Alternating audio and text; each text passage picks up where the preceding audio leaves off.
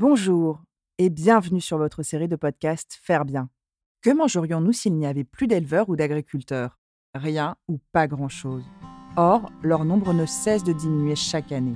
Certains acteurs se mobilisent déjà pour faire bien, préparer la relève et faire face aux enjeux de demain. C'est pourquoi, à travers ce podcast, nous proposons de partager tous les 15 jours notre vision de l'agriculture biologique, mais aussi de vous faire découvrir le beau métier d'éleveur, la génération future et tous ceux qui pensent l'agriculture de demain autrement.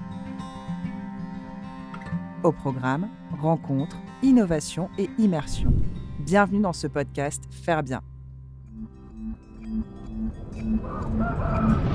Pour avoir vraiment un super enrubanage ou ensilage, c'est vraiment le stade de la plante qui doit être le stade feuillu. Je fais les deux en fonction de la météo, en fonction de la surface approchée. Si j'ai beaucoup de surface en même temps, du coup, ça vaut beaucoup de faire d'ensilage. Si j'ai vraiment que deux, trois petites parcelles, bon, bah, je me débrouille et je fais de l'enrubanage. L'enrubanage est très souple, donc euh, on l'utilise un peu comme on veut. Le but de l'ensilage et de l'enrubanage, c'est de conserver la plante à son meilleur stade. Un bon enrubanage, un bon ensilage, ça se prépare au moment où déjà où on sème la prairie. Nos prairies, elles changent toutes les semaines, tous les jours. Du coup, après, on est vraiment au feeling.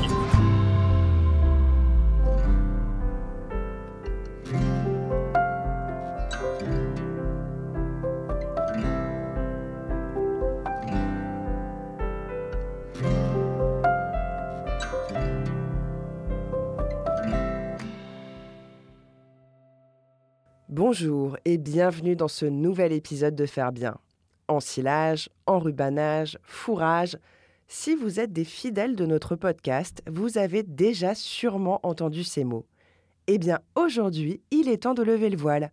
Vous allez tout savoir sur ces deux techniques qui permettent de conserver l'herbe des prairies et ensuite de donner à manger à nos très chères vaches, même quand l'hiver est là. David Macaire, agriculteur normand, utilise les deux méthodes et va tout nous expliquer.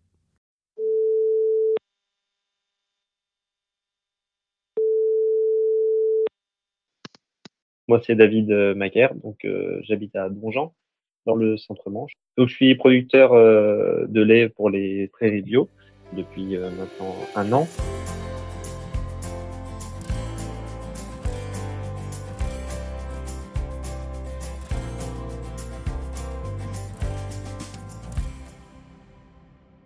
L'ensilage comme l'enrubanage, c'est des techniques qui sont utilisées pour conserver l'excès de fourrage qu'on a en général au printemps un peu en été et un peu en automne aussi, mais surtout au printemps. Euh, c'est une période où il y a en fait euh, la consommation par les animaux euh, est inférieure à la pousse de l'herbe notamment.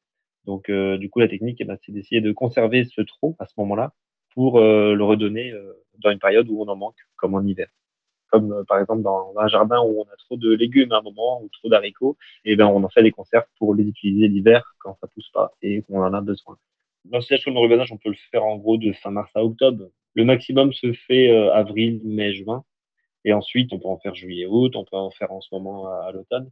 Le maximum se fait au printemps, là on a une plus grosse pousse. Le but euh, de l'ensilage et de l'organage, c'est de conserver la plante à son meilleur stade. Donc, pour qu'il y ait le maximum d'éléments nutritifs euh, dedans. Le taux de protéines, de glucides ou de lipides est différent en fonction du stade.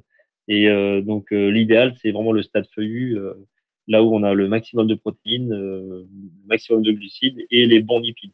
Parce que donc euh, au niveau des matières grasses, il y a le maximum, on va dire, de, du bon gras, l'oméga 3, dans le stade feuillu. L'enrubanage comme l'ensilage, en fait, le fourrage est mis sous bâche dans les deux cas. Et euh, lorsque c'est donc sous bâche, il n'y a pas d'oxygène qui à l'intérieur. Et donc c'est à ce moment-là où il y a des bactéries anaérobies, on appelle, des bactéries qui fonctionnent euh, en absence d'air, absence d'oxygène, et donc à ce moment-là, il y a le, des fermentations qui s'opèrent et euh, une production d'acide lactique qui fait que le pH du fourrage diminue. Et c'est parce que le pH est bas, autour de 4, qu'après on peut conserver ce fourrage-là. Donc dans les deux cas, il y a une baisse du pH et des fermentations.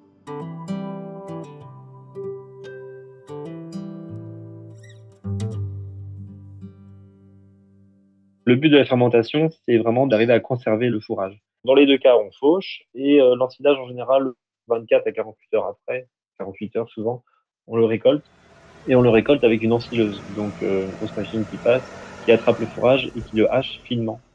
Et donc tous les sucres euh, s'évacuent de la plante et donc fait que bah, tous ces sucres-là redonnent encore plus à manger, on va dire, aux bactéries et ça permet encore plus de fermentation. Et donc ensuite, la remorque va baigner le fourrage sur une dalle là où on fait le silo. Le silo, c'est l'endroit où on fait le tas d'ensilage. On ramène tout le fourrage à un même endroit. Ça peut être sur une dalle en béton avec des murs sur les côtés, ou ça peut être aussi en, sur de l'herbe comme ça. Et on fait vraiment le, le tas à un endroit et on essaie de tasser le maximum de fourrage au même endroit. Ensuite, on met la bâche pour ne pas qu'il y ait passer. Dans le cas de l'enrubanage, euh, donc on a un brin qui est plus long, une structure plus longue, on a un peu moins de, fermentation. Et euh, l'enrubanage, il est fait en rouleau ensuite. Comme les rouleaux qu'on voit dans les champs, là, il y a les rouleaux de paille, les rouleaux de foin. Et donc euh, l'enrubanage, c'est un peu comme si c'était des rouleaux de foin, mais avec une bâche plastique dessus. Dans les différences ensilage enrubanage, c'est qu'aussi, en général, on fait de l'ensilage quand il y a des grandes surfaces à faucher. Du coup, ça permet d'aller très vite, de récolter 30-40 hectares dans la même journée on a des, des gros chantiers, beaucoup de surface à faucher et à récolter, l'ensilage est peut-être plus pratique parce que voilà, on appelle les collègues et dans une journée, il y a vraiment moyen de stocker beaucoup de fourrage. Bon, par contre, ça oblige à faire intervenir soit une entreprise qui vient avec des remorques, soit les voisins euh, pour aider. Mais euh, donc là, on peut se permettre de faire des grandes surfaces et on fait tout dans l'après-midi, dans la journée. L'enrubanage, par contre, eh ben, c'est un peu plus long. En fait, l'entreprise vient, euh, fait les balles, ensuite pour ramasser les balles partout dans les champs. Donc c'est un peu plus long. Mais euh, à l'avantage qu'on n'a pas besoin de faire de silo, du coup on peut entreposer les balles un peu où on veut.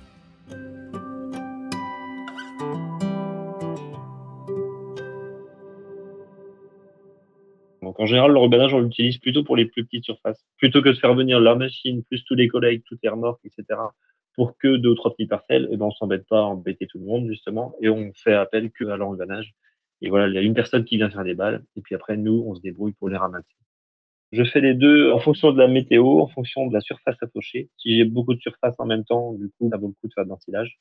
Si j'ai vraiment que deux, trois petites parcelles, bon, bah, je me débrouille et je fais de l'enrubanage euh, tout seul avec l'entreprise qui vient faire des balles. L'enrubanage est très souple. On l'utilise un peu quand on veut. L'avantage euh, de l'enrubanage aussi, ça peut permettre aussi de sauver un foin. Ça veut dire que on pense qu'il va faire beau, on fauche pour faire du foin. Et euh, finalement, bah, au bout de deux jours, euh, le foin n'est pas sec. La météo annonce euh, beaucoup d'eau derrière. Donc, on va prendre l'autre solution, c'est d'enrubaner. Ça permet de sauver, plutôt que de faire un mauvais foin qui a pris l'eau, vaut mieux faire un enrubanage très correct. C'est vraiment en fonction du système de la ration que l'éleveur veut faire à ses animaux.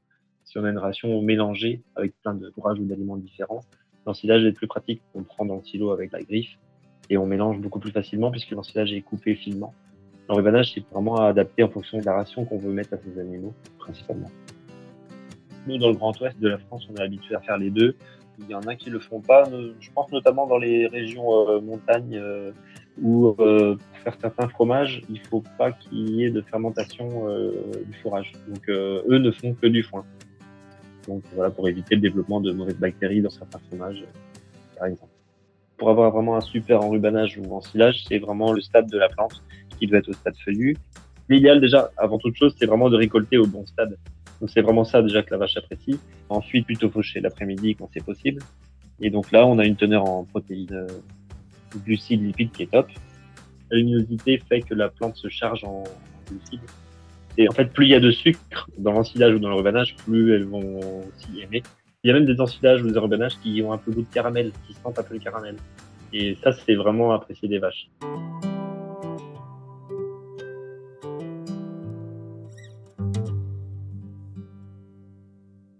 Ensuite, il faut le faire euh, donc dans des parcelles euh, où il n'y a pas trop de taupinières ou pas trop de restes de matière euh, fécale du passage des animaux avant. Parce que sinon, du coup, quand on récolte, on attrape un peu la terre des taupinières ou, des petites particules de bouse.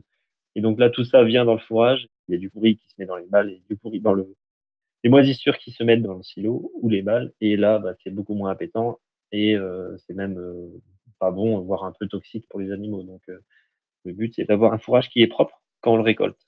Après, pour l'ensilage, il faut qu'il y ait un tassage qui soit bien fait. On tasse la plante euh, quand elle est récoltée dans le silo avec un tracteur pour tasser, pour euh, enlever le maximum d'oxygène.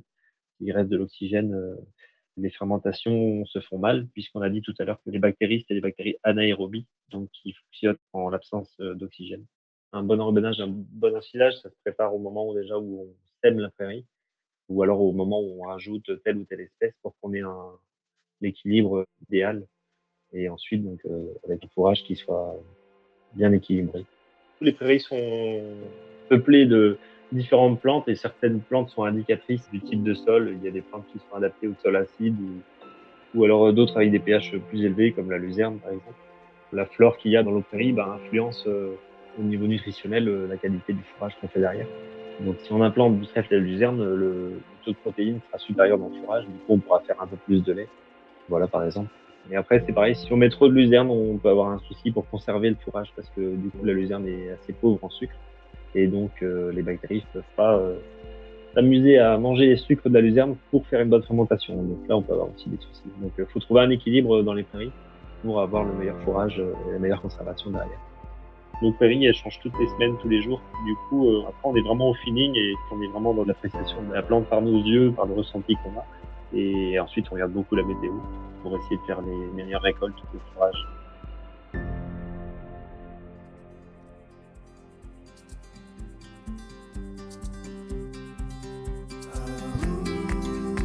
Merci beaucoup David pour toutes ces explications. Et oui, donner à manger aux vaches est bien plus complexe que de simplement les laisser brouter dans un champ. Et comme en cuisine, il faut suivre la recette si on ne veut pas rater son plat. Un délicieux repas qui permettra ensuite à nos vaches de faire du bon lait pour faire de bons yaourts. Désormais, quand vous verrez de gros rouleaux blancs dans les prés, vous saurez ce qu'il y a dedans.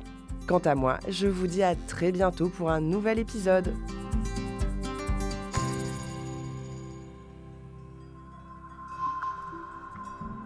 Vous avez aimé ce podcast?